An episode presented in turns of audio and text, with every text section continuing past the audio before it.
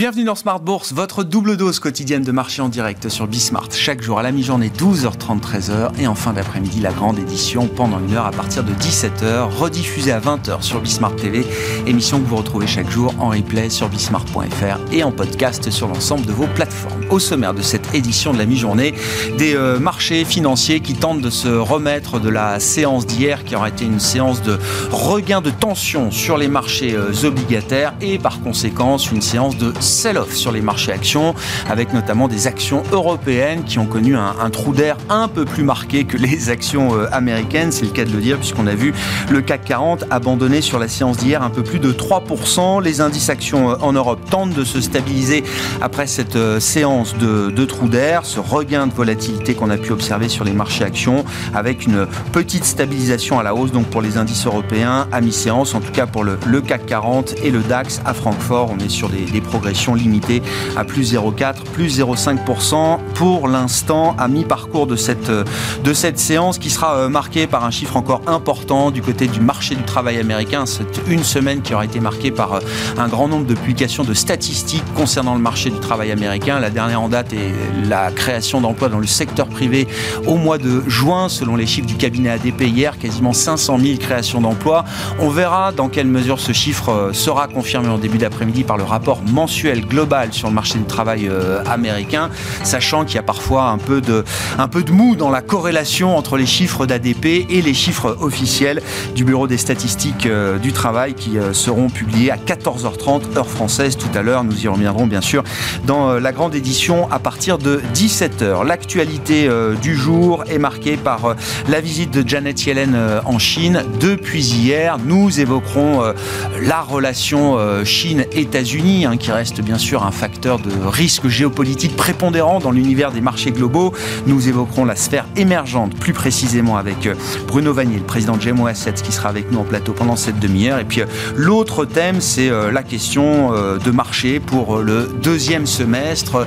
Comment est-ce que les marchés boursiers peuvent évoluer après une performance boursière qui aura été spectaculaire sur les six premiers mois de l'année, plus 40% pour le Nasdaq en six mois par exemple. Ça donne un peu l'idée quand même de ce qu'on a pu voir sur le marché euh, américain, sauf que derrière cette performance indicielle, il y a de grandes divergences, de grandes disparités. Comment est-ce que ces marchés boursiers qui fonctionnent à plusieurs vitesses, on va le dire comme ça, peuvent se réconcilier ou non? Dans le futur proche Nous évoquerons cette question avec François Jubin, directeur général de Wise AM, qui sera avec nous en plateau pendant cette émission également.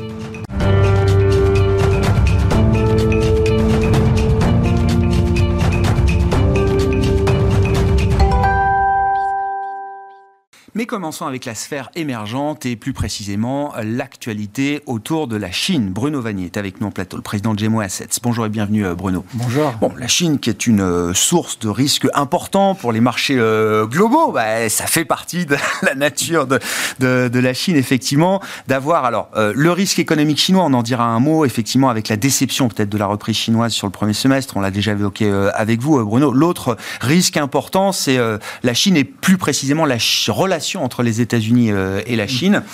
Qu'est-ce qu'on peut dire d'ailleurs peut-être de, ce point de vue-là pour commencer, euh, Bruno, sachant qu'on a en moins d'un mois quand même deux visites officielles de haut rang avec, il y a trois semaines, Anthony Blinken, le secrétaire d'État euh, américain, qui était en Chine, et désormais Janet Yellen, secrétaire au, Trésor. Sur la forme, c'est plutôt un signal constructif de gens qui arrivent à se voir et se parler. C'est déjà un premier point. On peut dire que marginalement, la, relation sino-américaine qui n'est pas au plus beau fixe comme on, peut l'imaginer, et ce depuis un, certain nombre d'années, effectivement, on a l'impression qu'il y a une amélioration marginale, on va dire. Hein, euh, dans la perspective aussi d'une rencontre hein, entre le président Xi et le président Biden, euh, soit au G20 en septembre, soit un peu plus tard au sommet de la PEC. Hein. Euh, donc tout ça, effectivement, l'agenda politique est un peu meilleur, j'ai envie de dire, à court terme. Après, il faut pas trop quand même trop espérer à ce sujet. Hein. Quand même, on a des élections américaines euh, l'année prochaine. Ce sera bien évidemment un sujet de qui, est moins un sujet de controverse entre les candidats, qu'ils soient républicains ou, démocrates, en l'occurrence aux États-Unis, puisque tout le monde est assez euh, C'est le seul point de convergence, d'ailleurs, euh, transpartisan, hein, on va dire. Et peut-être qu'ils vont, ils vont, ils vont trouver des, une surenchère euh, qu'on n'imagine pas encore pour, pour se démarquer sur le sujet. Quoi. Donc, ça reste, ça reste un sujet de, volatilité non négligeable. On a des élections aussi à Taïwan en janvier prochain. Taïwan, bien évidemment, dans cette, dans cette relation sino-américaine est extrêmement important. Même encore une fois, si on n'anticipe absolument pas de je dirais, de, de euh, nature à être euh, extrêmement euh, problématique, au, moins, au moins dans les cinq prochaines années, ça ne me paraît absolument pas possible. Quoi. Néanmoins, il y a ces élections, ça, ça va être une source d'inquiétude. Le candidat de DPP, le, démocrate, hein, est, plutôt en, le vent en poupe, j'ai envie de dire, depuis quelques, quelques mois c'est quelque chose de a priori marginellement négatif pour la mm. relation sino-américaine, euh, la relation oui. Mm, Chine-Taïwan. et par euh, conséquent, oui, effectivement. Mais bon, son euh, discours reste encore très très modéré de ce mm. point de vue-là, où il va tendance, plutôt aussi une tendance à modérer le discours à, mesure qu'on avance vers les élections. néanmoins, c'est une source d'incertitude. Bon, des, euh, des, visites effectivement, alors qui ne sont pas des, des market movers euh, au, au, sens euh, strict du terme. Et c'est vrai que quand on voit les décisions qui sont prises de part et d'autre, il n'y a pas de il n'y a pas de pause dans l'escalade. Les États-Unis euh, réfléchissent peut-être à interdire euh, l'accès euh, des entreprises chinoises aux services de cloud américains.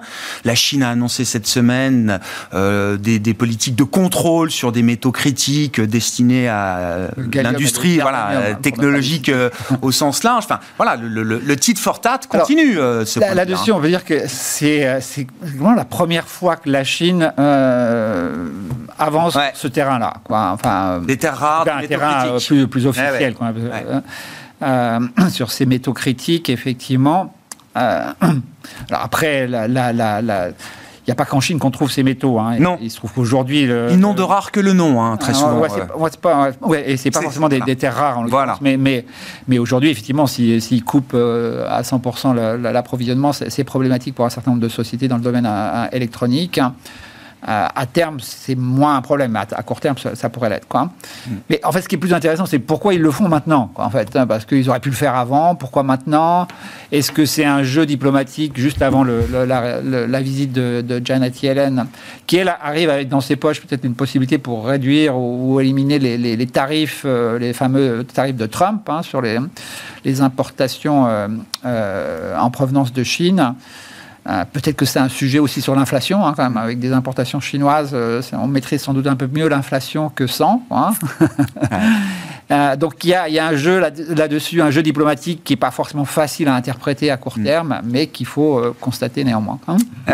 sur le plan économique, on a parlé de ça il y a un mois avec vous, Bruno, la, la question Qu'est-ce qu'on, qu'est-ce que les autorités, parce que la pression monte quand même sur les autorités chinoises pour en faire plus en matière de, soutien domestique. Je crois que c'est le premier ministre ou le vice-premier ministre hier ou avant-hier. Il n'y a pas de temps à perdre. Sauf hmm. qu'une fois qu'on a dit ça, ah, qu'est-ce qu'on fait? Oui, alors là-dessus, c'est vrai qu'il y a une énorme déception, on peut le dire, hein, depuis. Euh, sur le deuxième trimestre, on s'attendait à un effet de base très positif, à donc, à donc des chiffres euh, vraiment au rendez-vous en termes de, croissance, de perspective. Et, patatrac, j'ai envie de dire, tous les chiffres qui sont sortis étaient plutôt décevants. Les, indicateurs avancés, les PMI étaient en dessous de 50. Hein. Euh, même l'indicateur sur les services a, également baissé au mois, de juin euh, clairement beaucoup de déception à ce sujet. Le marché a clairement baissé là-dessus. Maintenant, qu'est-ce qu'on fait aujourd'hui quoi euh, Alors, dans, cette composante, il y, a aussi euh, il y a le cycle des stocks qui est assez intéressant, je dois dire. Quoi. Et on a un niveau de stock qui a beaucoup monté jusqu'au premier trimestre, effectivement, dans la perspective de, ce, de cette reprise de la demande, pas simplement sur le deuxième trimestre, mais spécifiquement aussi sur, sur l'événement, ce qu'on appelle le 6-18, hein, les trois jours sur le, les trois jours autour du 18 juin, qui sont un, événement un peu comme le, le, 11 novembre que, Alibaba a D'accord. Ah. Donc il y, a, il y, a beaucoup de stocks qui ont été faits dans cette perspective-là. Euh, et, techniquement, sans doute, euh, un du déstockage à faire qui est en train de se, réaliser. On, pense que les chiffres sur les stocks euh, à partir du troisième trimestre vont être un peu meilleurs que, que jusqu'au deuxième trimestre. Hein. Euh, c'est pas sûr, malheureusement, quoi. Mais cette perspective de déstockage éventuel euh, euh, arrive bien sûr sur une perspective de restockage. Bien sûr, quoi, bien plutôt sur le quatrième trimestre. Et là, on pourrait avoir des chiffres, naturellement, sans l'aide de l'État, j'ai envie de dire, quoi, un peu meilleurs, quoi. Mais ça reste quand même une, une, une, une incertitude, une question. C'est pas certain que ça va se passer dans cette séquence-là, dans ce séquençage suivant. Mais euh, ce serait effectivement une bonne positive qu'on n'ait pas forcément besoin de cette relance étatique. Que j'ai envie de dire, tous les investisseurs en ce moment, surtout les investisseurs domestiques, ont envie d'avoir avant de faire quoi que ce soit. Donc on, comprend bien que le niveau de confiance était très bas. Hmm. Euh, plus personne ne va acheter des actions euh, en Chine en ce oui, d'ailleurs, la valorisation le montre, hein, effectivement. On est revenu à des on a, un très déprimé. extrêmement peu cher. Eh ça n'en fait pas un marché acheté. Hein. Vous avez le, fameux danger dans le monde émergent, c'est souvent ce qu'on appelle les value traps en anglais. Donc, euh, pas cher, mais que ça reste vraiment pas cher pendant très très longtemps. Quoi. Donc, on, on a ce risque-là qui est indéniable. On a quand même à techniquement des marchés très aussi survendus. Hein, il y a beaucoup d'investisseurs qui ont mis une croix sur la Chine aujourd'hui, hein. Euh, notamment des investisseurs globaux qui se disent pourquoi je dirais m'embêter avec un, pays qui est compliqué, quoi, euh, où je passe déjà trop de temps à l'analyser en fait parce que je tout en passant. On regarde la taille de mes investissements sur place, quoi. c'est ça. maintenant, la, Chine au niveau global, c'est entre 3,5 4 à peu près de l'indice total, quoi. Hein. donc pourquoi j'irais passer autant de temps que ça alors que j'ai sans doute peut-être plus plus à faire sur l'Europe, sur les États-Unis ou sur d'autres pays émergents? Donc il y, y, a cette problématique-là. Les globaux sont vraiment quasiment tous sortis, ils ont, et beaucoup d'entre eux ne veulent plus du parler de la Chine, ce qui est en général un, qui presque un, signe, un signe pas, pas forcément négatif à. Ça peut être contrariant. ça peut être contrariant, Bien sûr. mais les, investisseurs comme, comme nous, hein, les laborieux de, ben du monde émergent, euh, bah, la Chine, c'est quand même 30% de notre indice. Quand même, donc, on ne peut pas mettre complètement l'impasse dessus. En temps, on s'attend quand même à une petite reprise à court terme, un marché survendu. On pourrait avoir un peu de, de meilleures nouvelles. Nous, nous-mêmes, on est légèrement surpondérés sur le marché chinois. On avait tort de le faire euh, trop tôt. Euh, aujourd'hui, les perspectives peuvent être plutôt plus, plus, plus attrayantes à, court terme. Maintenant, à long terme, reste, le, je dirais, l'épée de Damoclès des relations sino-américaines, qui est un sujet qui va, qui va pas partir demain, malheureusement. Quoi. La démographie chinoise n'est pas forcément non plus très, très, très attractive à long terme. Donc vraiment, la, vision long terme sur la Chine a changé hmm. malheureusement structurellement. Euh, l'autre grand risque pour les, émergents, ben, c'est ce qui se passe depuis 24-48 euh, heures sur les marchés euh, obligataires américains. C'est-à-dire que oui, les Américains travaillent, les Américains consomment, et le marché a été peut-être un peu trop pessimiste sur la capacité de, résilience persistante de, de l'économie américaine. Donc on a ce réajustement à la hausse des taux courts mais aussi de la partie longue de la. Ouais, on est sur les taux à 10 ans, on est à plus de 4%. Euh, je rappelle, sur les taux chinois, on est à 2,64% sur, la même échéance. Vous voyez que, euh, et, de fait. Rappelez-vous, avant qu'on avait un, retournement sur les taux, on avait un dollar en général plus fort et qui affectait surtout les devises qui étaient plus faibles, entre guillemets, les, les, devises d'Amérique latine, le, le rand sud-africain. Aujourd'hui, c'est pas exactement le même jeu, entre guillemets. Quoi. Euh, ce qui est affecté euh, de l'autre côté de la balance, j'ai envie de dire, ce sont les, pays ou les devises dont les taux d'intérêt sont peu élevés, quoi, hein, et qu'on a un, différentiel de taux euh, qui risque d'augmenter en faveur des taux américains et, donc en faveur du dollar, ce qu'on observe quand même depuis, depuis près d'un an pour autant, le, quand on voit le, le, Real brésilien est au plus haut quasiment, là il rebaisse mmh. un petit peu, mais, mais effectivement parce que le, différentiel de taux est très élevé, et donc euh, on peut encaisser encore une, une éventuelle hausse des taux américains sur, sur les taux brésiliens. C'est moins le cas en Asie. Et donc les devises asiatiques, à l'image du renminbi en ce moment, qui est, qui, est plus, faible, hein, euh, sont, on a un différentiel de taux qui est, qui est, peu élevé. même dans certains cas, il est même négatif. Hein. En, faveur de, de, ces pays. Donc, donc là, on a un potentiel plus cyclique, j'ai envie de dire, de faiblesse de, certaines devises et moins structurel. Ouais, je comprends. Parce que structurellement, ces devises-là, sont, enfin, ces pays sont assez, assez, assez, assez solides. Mais néanmoins, à court terme, on pourrait avoir une inversion, donc hausse du dollar. En général, c'est pas très positif émergent. Euh, une inversion sur l'inflation, sur l'inflation ou sur les taux d'intérêt américains, c'est pas, c'est globalement négatif pour tout le monde. Mmh. Euh, on a une deuxième moitié qui risque d'être euh, plus compliquée. C'est intéressant parce que la, sphère émergente vous amène à pouvoir investir dans des pays très proches géographiquement des États-Unis, comme le Mexique. Là, c'est une conviction de long terme que vous avez sur le Mexique. Oui, le, Mexique, alors après, elle est bien reflétée aussi par la valorisation du marché qui est, qui est, plus élevée que, que, l'historique, même si on reste à un niveau absolu pas, pas forcément très très élevé. On a une devise quand même qui a, qui a été très forte. Hein. Le, le, peso mexicain, ça monte en 2022, ça monte, c'est je crois quasiment la, meilleure devise en 2023. Euh, mais clairement, la consommation euh, au Mexique est plutôt bien orientée. Quoi. Et pourquoi? Eh ben, Parce qu'on reçoit beaucoup euh, d'argent qui viennent des travailleurs immigrés mexicains qui sont aux États-Unis et y a, où là, il y a une demande pour, pour leur. Euh, leurs bras? Leurs bras. Bah oui, on manque de bras. Non mais Exactement. Oui, oui. Et donc, j'ai envie de dire, quand les, ce qu'on appelle les, les, transferts hein, vers, des, des, vers, vers, vers, le Mexique faits par des Mexicains, bien sûr, qui, qui sont de, au nord du Rio Grande, c'est en général positif consommation euh, euh, mexicaine et c'est ce qu'on joue, nous, en grande partie dans nos portefeuilles. Hein. Mm. Merci beaucoup euh, Bruno. Merci pour cet éclairage sur la sphère émergente. Voilà, on aura parlé de la Chine, le, risque euh, dollar et euh, le Mexique qui est chez vous une opportunité d'investissement sur le long terme. Bruno Vanier, président de Gemo Assets, qui était avec nous, l'un des invités de cette édition de la mi-journée de Smart Bourse.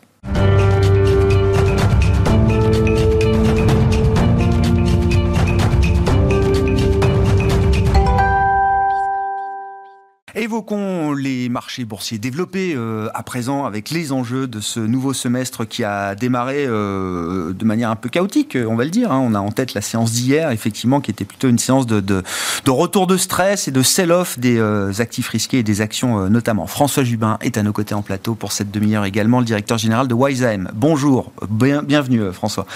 Bonjour Merci d'être d'être avec nous. Oui, l'idée était de faire un petit état des lieux quand même des performances boursières qu'on a pu observer jusqu'à ce ce début de, deuxième semestre. Bon, il faut avoir en tête, voilà, le, Nasdaq à plus 40%, euh, et puis derrière, effectivement, des performances quand même à deux chiffres pour la plupart des autres indices moins tiltés technologiques, peut-être plus généralistes euh, aux États-Unis, mais également euh, en Europe. Comment vous lisez cette performance? Comment cette performance se décompose? Puisqu'on parle beaucoup derrière la performance de ces indices de dispersion, de divergence, de marché à plusieurs vitesses. Oui, tout à fait. On, dit, on entend souvent euh, le marché a beaucoup monté. Mais en fait, euh, si on devait traiter ça comme un, sujet de philosophie au bac, on, on déjà pour euh, de savoir ce que c'est que le marché. Donc, euh, allons-y. Alors, le marché, en fait, c'est l'agglomération de l'ensemble des valeurs qui sont cotées. Et on, voit depuis le début de l'année 2023 qu'il y a très très peu d'acteurs qui ont fait la performance du marché. Si vous avez cité le Nasdaq à plus de 35%, eh bien, regardons le, S&P 500, les 500 valeurs euh, euh, américaines qui font le marché américain. Américain, pardon. Euh, le marché américain qui est autour de 13-15% selon les, jours. Hein. Oui. voilà, vous m'excuserez l'approximation. Oui, à plus de deux chiffres de performance. Voilà, donc une bonne performance pour les actions américaines. Mais si on enlève les euh, les, euh, les 10 valeurs ou même les 6 valeurs qui font la performance euh, de, des actions technologiques, mm.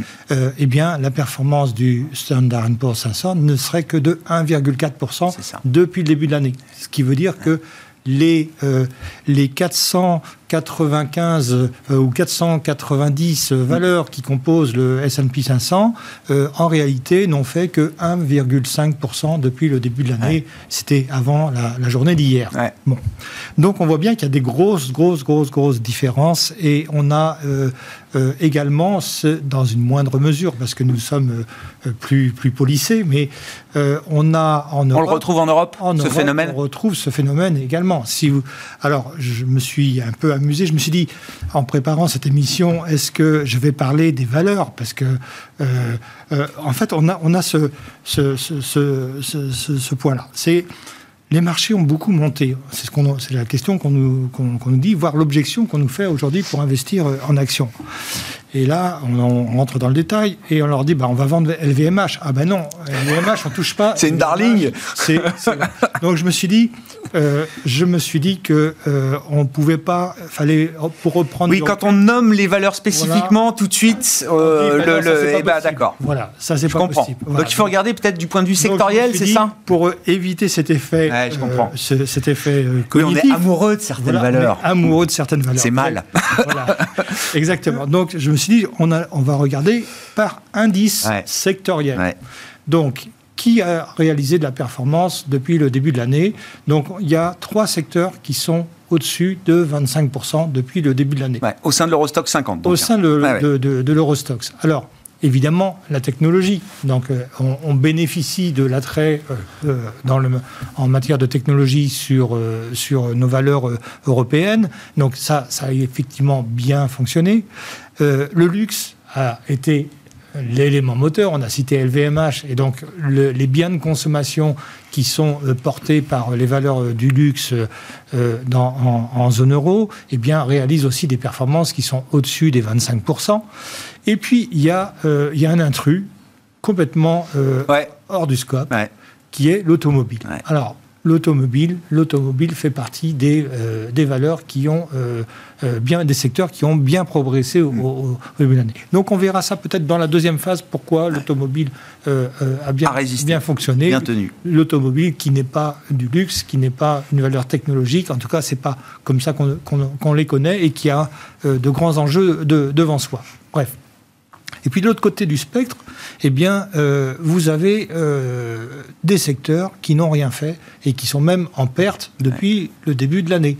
Donc je parle que des secteurs des grandes capitalisations, parce qu'après on pourrait se poser la question des petites capitalisations qui, elles aussi, ont souffert depuis le début de, l'année et ne parlons pas de... Oui, les divergences, on les retrouve à plusieurs niveaux, hein, plusieurs, dimensions, bien sûr. Donc sur les secteurs qui nous ont, euh, euh, qui nous ont pas épargnés euh, cette année, on va retrouver les matières premières, donc les minières, les sociétés minières qui sont, qui sont assez cycliques quelque part, et puis on a aussi des des sociétés de l'énergie, de oil and gas, donc euh, euh, les pétrolières qui ont été, qui ont reculé cette année. Alors on comprend pourquoi, parce qu'après la bonne performance qui avait été faite en 2022, on comprend qu'il y a un peu de, de, repli sur, sur les niveaux qui est, qui est élevé. Mais néanmoins, c'est des importants bien de sûr, la cote qui, sont, euh, qui sont en retrait. Donc tout n'a pas euh, fonctionné. Et puis les foncières. Alors les foncières, effectivement, c'est euh, une grosse difficulté mm. dans, le, dans le secteur. on est en train de réaliser que la hausse des taux va handicaper un certain nombre d'acteurs, dont les foncières, qui, à la fois sur la valorisation de leurs actifs, vont devoir passer euh, euh, des, dépréciations. Bien sûr. Et puis également euh, sur des charges financières eh qui vont des groupes qui sont endettés voilà, quand même très lourdement. La foncière fonctionne. Ben, bien sûr. C'est un effet. C'est le vrai G, bien sûr. C'est un effet bien sûr. donc, il y a la double peine pour ce secteur-là. Donc on avait des loyers qui étaient bien au-dessus des, des, des, coûts financiers, et là les coûts financiers augmentent, et voilà. Donc ça, ça c'est c'est l'état des lieux, ça. L'état des lieux. Et on n'a pas parlé des bancaires qui se retrouvent au milieu en fait. Et en fait, les bancaires se sont ont, eu un, scénario, euh, enfin une performance qui est tout à fait raisonnable oui. dans le marché. Mais bon, il y a eu un avant après SVB euh, pour le secteur bancaire, euh, y compris en Europe. Hein. Oui, mais c'est revenu un peu. Ouais, je comprends. Oui, c'est ça. Une fois qu'on a fait cet état des lieux, euh, qu'est-ce que ça induit comme euh, réflexion en matière justement de stratégie d'investissement pour la partie euh, boursière sur les prochains mois et les prochains trimestres François, est-ce qu'on a envie de continuer de payer ce qui a le mieux marché au premier semestre? Ça pose la question de comment ces valeurs-là sont valorisées aujourd'hui, quel rendement, quelle valorisation est-ce qu'elles ont aujourd'hui dans le marché? Ou est-ce qu'on est tenté de regarder justement à l'inverse ce qui n'a pas fonctionné au cours du premier semestre? Alors, on se dit que le marché a monté. C'était le, le postulat de départ, oui. On a vu que le marché, c'était pas le marché. Euh, donc ça, c'est la première chose. Et, on se dit, bah oui, ça, a beaucoup monté. Et puis, euh, deuxième euh, proposition dans la phrase, c'est demain, nous avons un ralentissement économique qui pointe. Euh, les taux, la, réserve fédérale, euh, euh, bref, il y a plein de vents contraires qui font que les, les, perspectives économiques sont, sont, sont, plus compliquées. Donc, prendre un peu de recul, ce ne serait pas une mauvaise, une mauvaise idée en termes d'allocation. Bon, bah, une fois qu'on est ça, alors on va dire, bah, on va vendre LVMH. Bah, Toujours pas. Bah non, là, ils vont pas reculer. D'accord. Alors très bien. Donc euh, effectivement, il y a des valeurs. Euh, je dis pas que ça va pas continuer, mais en tout cas, il y a des valeurs qui aujourd'hui ont euh, un business solide, qui semble invariant, en tout cas assez peu sensible à la conjoncture économique et au ralentissement. Et dans la technologie, pour peu qu'on s'intéresse à l'intelligence artificielle on est capable de faire des bêtises humaines. Mais euh, donc euh, sur, sur ce sujet-là, euh, on va se dire, bah, on va regarder les valeurs qui sont les plus cycliques. Mm. Voilà. Et en fait, les valeurs les plus cycliques sont aussi celles qui ont baissé. Donc, euh, quelque part, on peut se poser la question de savoir si, dans les prix que nous avons aujourd'hui, Ouais. on n'a pas eu un excès de pessimisme sur, euh, sur euh, ces valeurs-là. Donc on a énormément de valeurs qui sont euh, aujourd'hui en dessous de 8 fois le résultat de l'année 2023 euh, attendu. Et, euh, et, et je reviens à mon histoire d'automobile qui a bien Oui. Qui fait partie du haut du panier. Alors, on a eu un contexte quand même très favorable sur l'automobile où les, euh, les entreprises du secteur ont réussi à euh, optimiser euh, les marges qu'ils avaient Mhm. de façon exceptionnelle et inattendue. Et puis, on a eu une demande dans le secteur automobile qui a été extrêmement ferme finalement. Mhm.